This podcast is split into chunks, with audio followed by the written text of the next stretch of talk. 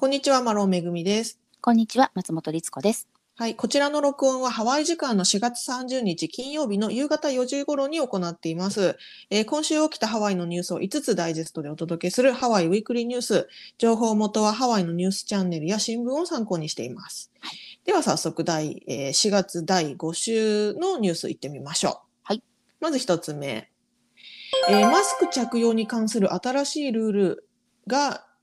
えー全米で発表されまして、それに対してハワイ住民の反応が様々だということでニュースが伝えてます。うん。えー今週火曜日4月27日ですね、えー CDC アメリカ疾病予防管理センターがマスク着用に関する新しいガイドラインというものを発表しました。えーそれによりますと、えーワクチン接種が完了した人は同じ世帯に属していない人との距離が6フィート以内であっても屋外で顔を覆う必要はないというものなんですね。つまり屋外であればフェイスマスクをしなくてもいいよといううん。あの、まあ、えっ、と、ワクチンを受けた人に関してですね。で、はいこの新しいガイドラインはアメリカ全土に適用されるということで、アメリカ国内、そしてハワイでも様々な議論を呼んでいるということだそうです。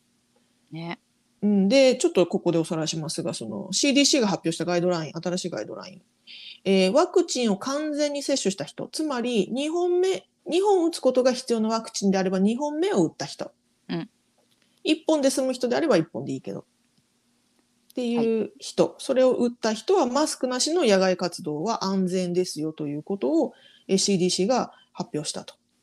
ただし、屋外であっても混雑している場所、例えば満員のスタジアムや満員のコンサート会場、屋外のコンサート会場といったような場所では、ソーシャルディスタンスを維持できないので、ワクチン未接種の人が多数いるような場所では引き続きマスク着用が推奨されると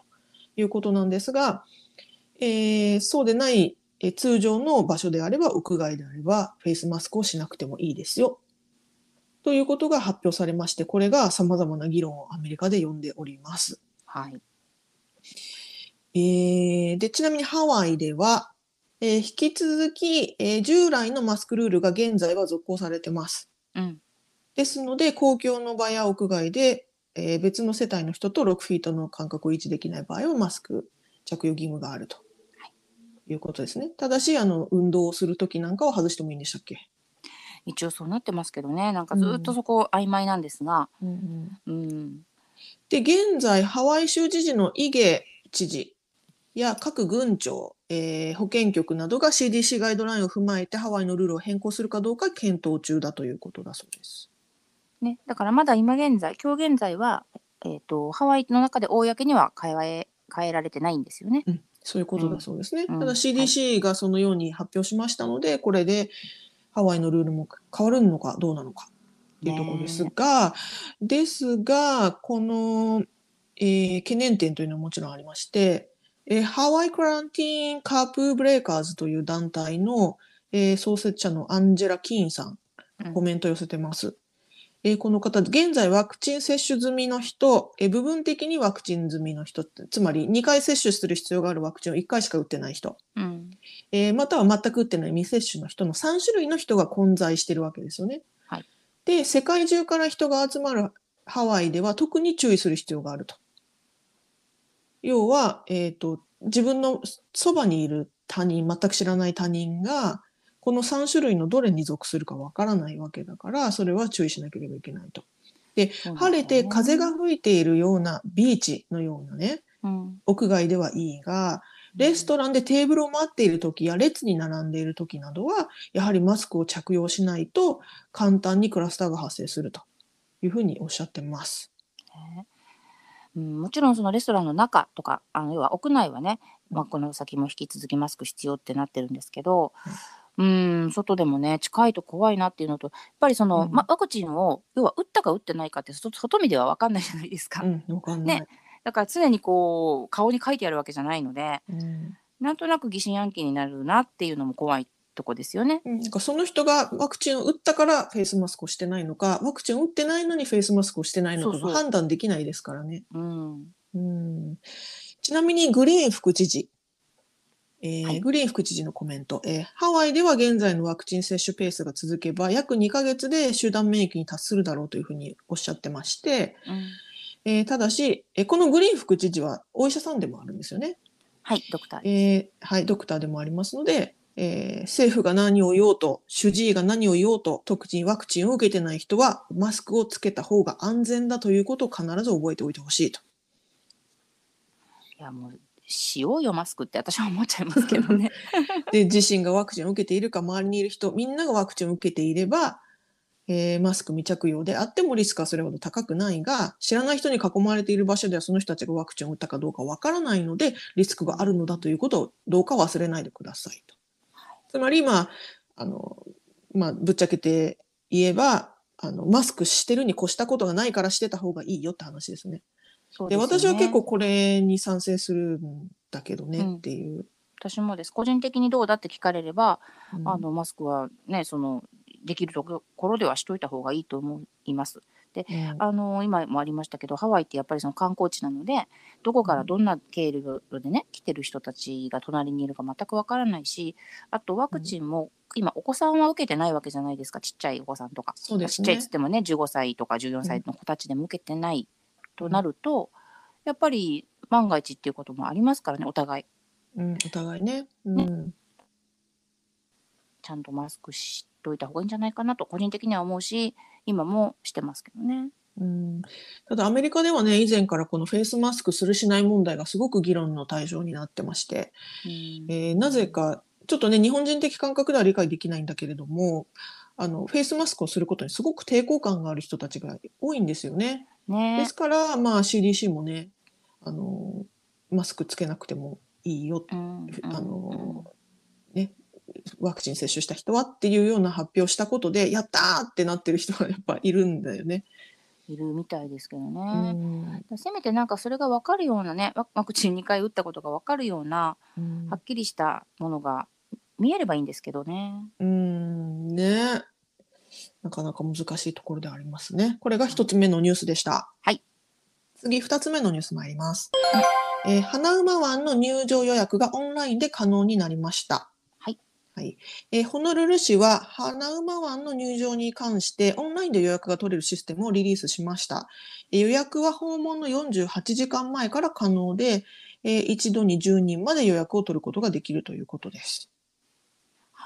今まではねそういう予約システムがなかったのでね、はい。あの便利にはなるのかなと思いますけれど。そうですね。今まででしたら、まあ、ちょっと今パンデミックだからちょっと事情が違うけれども、あの、通常の時であれば結構長蛇の列ができちゃってね、うん。うん。あの、入れるまで何時間も待つみたいなこともありましたけれども、まあ、そういった混雑を緩和するような意味でも、オンラインで予約が取れるシステムを多分導入されたんだと思いますが、私このね、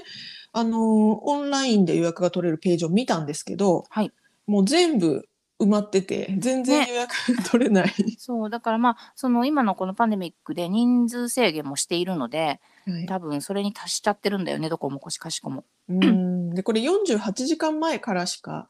予約がスタートでしないので、うん。うん。だから例えば1ヶ月後にあの旅行行くから花馬の予約取りたいっていうことはできないんですよね。ね。うん。だからみんなそのじゃないと、うん。48時間ぴったりに「えい!」ってやるのかな、そうでしょうね。だから多分そのあのコンサートチケット取るときみたいな感じ本で、当だね。チケッね、トピア的な。うん、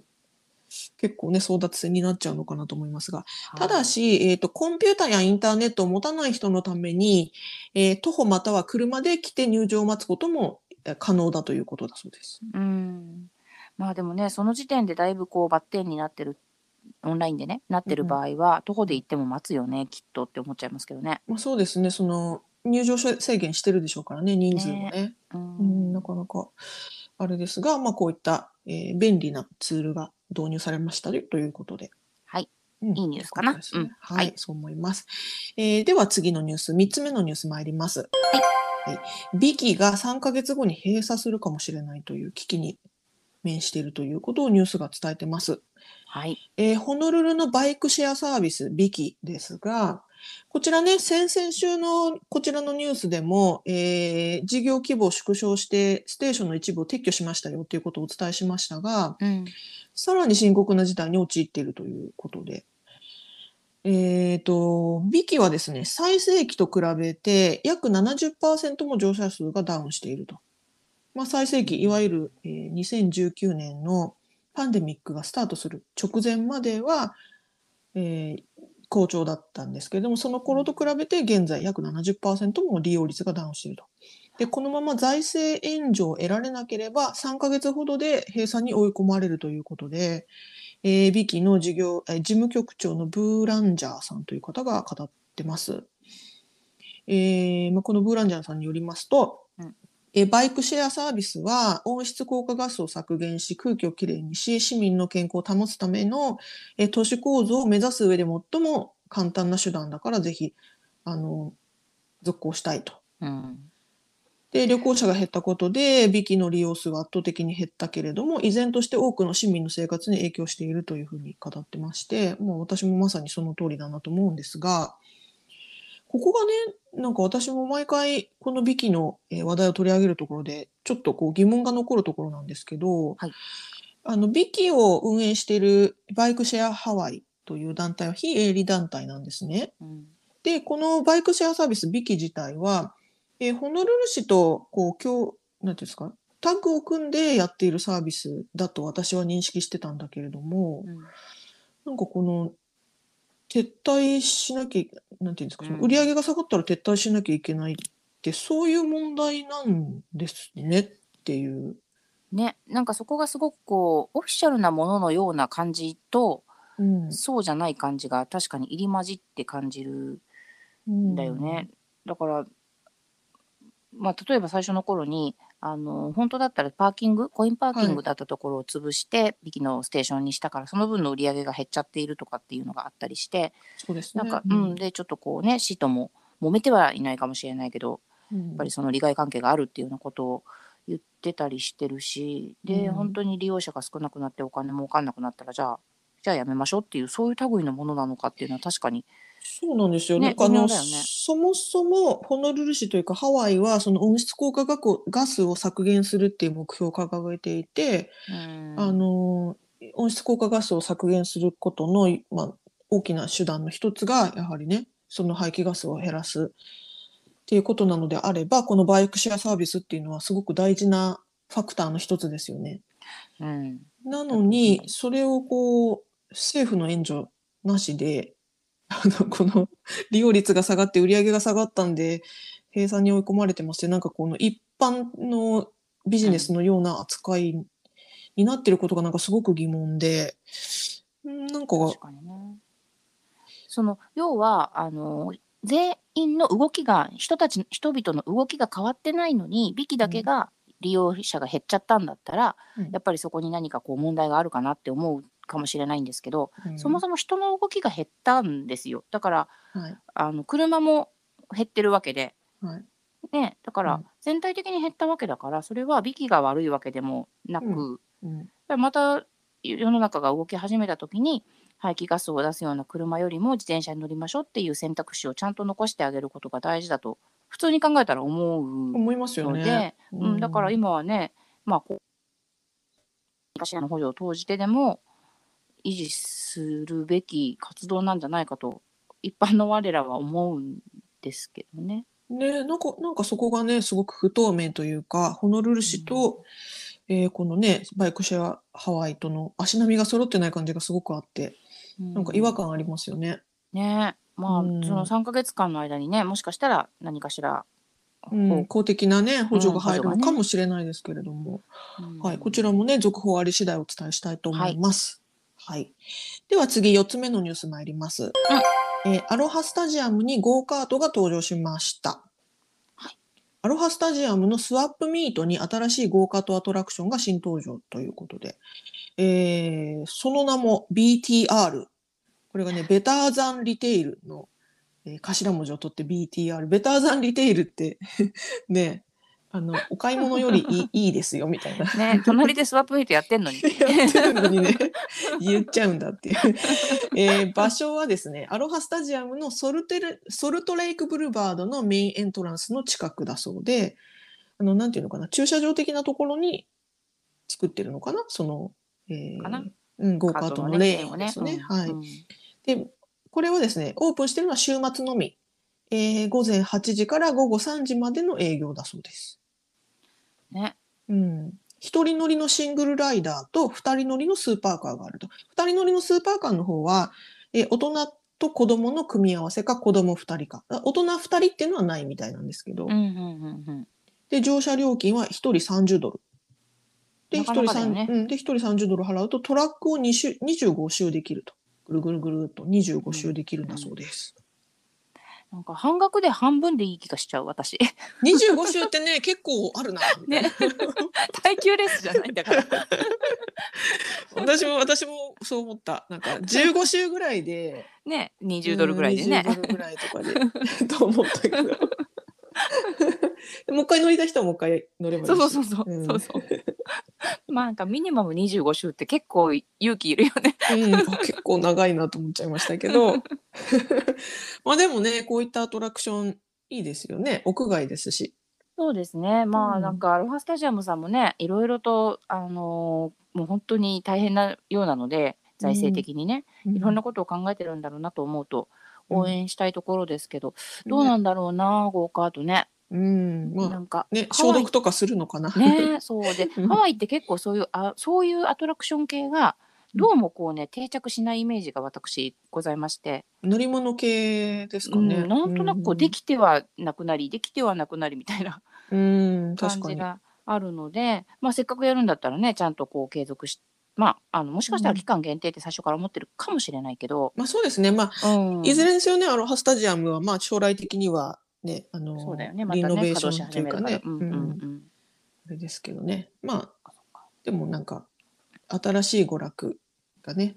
できるというのはいいことですね。うん、特にね子供が楽しめるのはいいよね、うん安全であれば。うん。うんはい、ということでした。はい。えでは次、最後のニュース、5つ目のニュース参ります。はい。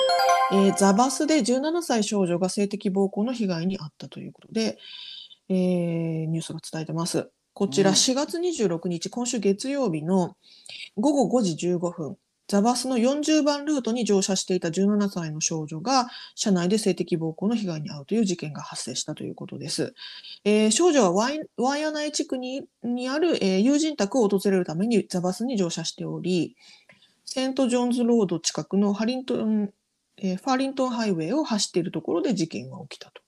で、容疑者は41歳のジョナリー・ポパという方で方というか、ジョナリー・ポパという人ですでに逮捕されているということなんですね。で、これ、ちょっと詳細、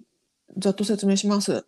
えーまず少女が座席に座っていたところ、後部座席で寝ていたポパ容疑者が突然移動して少女に近づき、約10秒間足の付け根部分を少女の足にこすりつけたと。うんもうこれ足の、まあ、ニュースだからちょっとぼやかした言い方になってますけど、つまり男の陰部を少女の足にこすりつけたってことだと思うんですが、だと思いますまあ、ほとんど少女の上に乗るような体勢でというふうに書かれてます。でこれ相当怖かったと思うんですが、少女は、もう何もできずフリーズしちゃってたところに、えーバスドライバーがその異変に気づき、バスを止め、パパ容疑者をバスから強制的に降ろしたと。で、その1時間後に警察が容疑者を逮捕というふうになったんだそうです。このバスドライバーグッジョブっていう感じですが、うん、なんかよくやったぞ。うん、このバスドライバーは被害者の少女を守るだけでなく、他の乗客の安全を確保するためにも迅速に行動したということで、称賛の声が上がってまして、えー少女の父親もドライバーが止めてくれたからこそ、それそれ以上の、ね、被害が進まなかったというふうに、えー感謝しているというふうに語ってます。うんでちなみにこの容疑者、ポパ容疑者は、4度の性的暴行、 fourth degree sexual assault。4度というのはその、うんなんていうんですか、け 10, 10度、軽度うんという意味でん4度っていうその度数のあれなんだけど4回って意味ではないんですね。うんうんうん4度の性的暴行の罪で起訴されています。でなお少女は精神的ショックを受けておりバスに乗ることができないと。えーでも現在カウンセリングを受けているということなんですがかわいそうすぎる。これはすごい不幸な事故だしあのーまあ、この父親はもう、もうそもそもこういう事故が事件が起こらないように防げる手段があったらよかったけど、まあ、でもドライバーがねすぐに気づいてうん。あの阻止してくれて本当に良かったというふうに語ってますが、えっ、と私ねこれねうん。あのーすごく悲しいというかし憤りを感じるじ事件ではあるけ、うん。犯罪ではあるけれども、うんこれ日本だったら普通に痴漢被害で済んでしまうことだと思うんですよね。うん、私も思った同じこと。うん、私もあのえっと若い頃っていうか学生時代は電車とバスで通通学していてもちろん痴漢にあったの被害に遭ったこともあるしだけど、刑事事件になんて全然ならないし、うん、うん。なんならもう受けなんていうか痴漢に遭いすぎて慣れちゃってはまたかみたいな感じ。あ私東京なんでね結構そのうん。満員電車が多いんで、うんなんかそれぐらい感覚が麻痺しちゃうぐらい周りも自分も今痴漢があまりにも多い。まあ今はねもちろんそこが変わってあの女性専用車両なんかもあったりするから状況が変わってると信じたいですがとはいえやっぱりハワイではこういったことがやっぱりしっかりニュースになるぐらい一大事として取り上げられるわけですよね。で、ね。うんドライバーもすぐに対応するし、あとね、これあの、他の乗客がその様子を、あの、これは一大事だってことで、ビデオに、あの携帯で動画を撮ってたりした人もいたみたいで、つまりその周りの人たちも、あの、ちゃんと協力的というかうね、んうんあの犯罪防止だっていうね。うんそう、あの、協力体制があると。だから、この少女は本当に不幸だったけれども、あのーだけど周りがそういうふうに協力しているし、こういったことは、えー今後ないようにしようっていう、社会的な空気があることはやっぱり素晴らしいというか、まあ、これが当然ですよねっていう。で、ニュースでもこれセ、あの、セクシャルアサルト、つまり性的暴行というふうに伝えてるんですね。うんで、私、痴漢っていう言葉はもう性的暴行だと思うかも。性的暴行に変えてほしいですよね、日本。本当だよね。うんそうだ逆に言うとその私も日本人なのでその性的暴行っていうような頭で直訳した場合した時に、うんえバスの中で本当にレイプに近いことが起こっちゃったんだと思ったんです最初このニュース見た時に。うん。そのね、じゃなかったからいいわけじゃ全然ないわけなのでやっぱりそういう自分も含めてなんかこう痴漢でしょ？っていうそのなんかわけのわかんない慣れとか、うん。変な、まましてやそう見て見ぬふり的なものとかねうん。やっぱ、りあったので事実。私日本にいた頃ね。うん。だからやっぱそれを思うとそれは絶対に違うしこのね。少女の周りで起こったこと。この子は本当にね大変なことだったけどうん。これだけニュースになってもうその人もね実名でうん。逮捕されてっていう、うん。まあそうはあるべきだよね。うん、あとはやっぱりそのハワイも含めですがアメリカでは一度こういったセクシャルアサルト、えーとえー性的犯罪をした人はずっとレコードがそう残残るんだって、よね。顔写真付きでインターネットで、あのーけ出てくるようになってるんですよね。ねなんかそれもうん日本だとないっていうね、うんのが本当に怖いと思うので、やうんっぱりちょっとね根本的に考え直さなきゃいけないんじゃないかなって。ね、だからちょっとハワイのニュースを見ながらちょっと日本の自分の学生時代のこととかを思い出してうん。しまいました。だからこの少女は本当に不幸だし、まあ、現在うんカウンセリングを受けているということで、ね。早くねあの心の傷が癒えるといいなと思いますが、やはりね痴漢ってねカウンセリングを受けないといけないぐらいのもう一大事のことですよね。本当です。うん、私もカウンセリング受けたかったなって思いますけれども。ね。なんか、うん。やっぱりそんそん全然扱いが違っ今は分かんないですけどあの頃は違ったしねう時間んごときみたいな感じだったそうそうそうそうあるあるみたいな感じでしたからね。はい。というようなことを考えたりしました。はい。うんはいでは、えーこちらでね、えー今週のニュース以上ですが、はい、えー概要欄にソースのリンクを貼っていますので、ご興味のある方はぜひそちらの方もご覧ください。はい、ということでした。今週も、えーご視聴どうもありがとうございました。ありがとうございました。はい、さようなら。さようなら。